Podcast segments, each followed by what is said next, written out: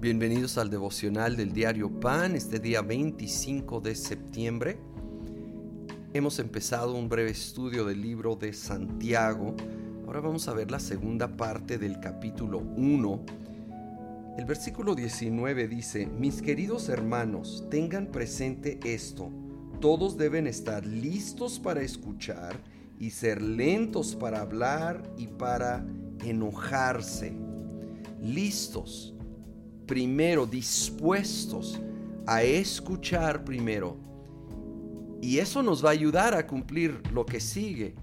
Ser lentos para hablar y para enojarnos. Una vez leí la observación, por algo Dios nos dio dos oídos y solo una boca para escuchar dos veces más de lo que hablamos. Y um, creo que tiene mucha verdad eso. Creo que sobre todo en relaciones interpersonales es muy sabio escuchar al otro primero. Muchas veces tal vez va a decir algo, tiene algo de perspectiva que nos va a, a dar cierto entendimiento que no tenemos de entrada en lo que pudiera ser un argumento, una discusión. Y aun si todavía tenemos otra perspectiva, nos da un tiempecito para calmar un poco el ánimo, para enfriar un poco la cabeza, evaluar poquito antes de hablar y espero que aún antes de enojarnos. No es fácil esto, a veces vienen situaciones de repente y ah, hay momentos que nos enojamos y, de hecho eh, eso en sí no es un pecado, la Biblia habla de enojarnos pero no dejar que el sol se ponga sobre nuestro enojo, no quedarnos en esa condición, no permitir que se convierta en ira, e, en, en rencor, pero nos va a ayudar mucho a hacer el hábito de escuchar. Versículo 22. No se contenten solo con escuchar la palabra, pues así se engañan ustedes mismos.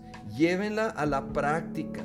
El que escucha la palabra pero no la pone en práctica es como el que se mira el rostro en un espejo y después de mirarse se va y se olvida enseguida de cómo es.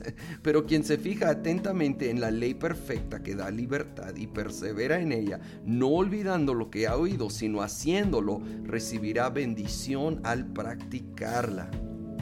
Necesitamos no solo oír la palabra, sino ponerla en práctica y compara esto a algo medio chusco, alguien que se asoma al espejo y no hace nada al respecto, se va y hasta se olvida. Imagínate recién levantado en la mañana y ni nos hemos arreglado, ni peinado, ni nada, y nos vemos en el espejo y es todo un desastre, pero luego imagínate no hacer nada.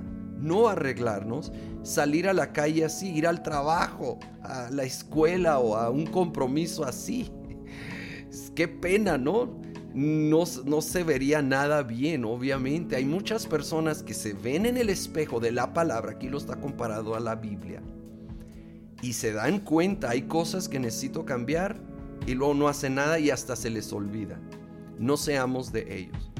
Busquemos con la ayuda de Dios, acuérdense, necesitamos de su ayuda, no es en nuestras fuerzas, pero empieza con nuestro reconocimiento nuestro arrepentimiento cuando es pecado. Y de allí permitir que la ayuda de Dios llegue, que el Espíritu Santo esté activo, ayudándonos en lo que nosotros vamos aplicando, cooperando, llevando solo del nivel de conocimiento al nivel de aplicación, poniéndolo en práctica, hacedores de la palabra para luego sí reflejar esa transformación que viene de verlo a Él, de ver a Dios, de ver su palabra y ser transformados a su imagen. Señor, hoy venimos delante de ti y de tu palabra, que es como un espejo del alma. Señor, venimos con corazones abiertos, honestos, transparentes.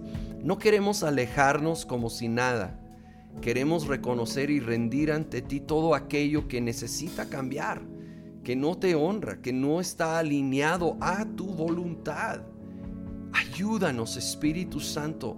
Trae convicción para reconocer aquello y luego ayúdanos a poder aplicarlo. Señor, queremos, estamos dispuestos, anhelamos hacer tu voluntad. Pedimos tu ayuda cada paso del proceso en el nombre de Cristo Jesús. Amén.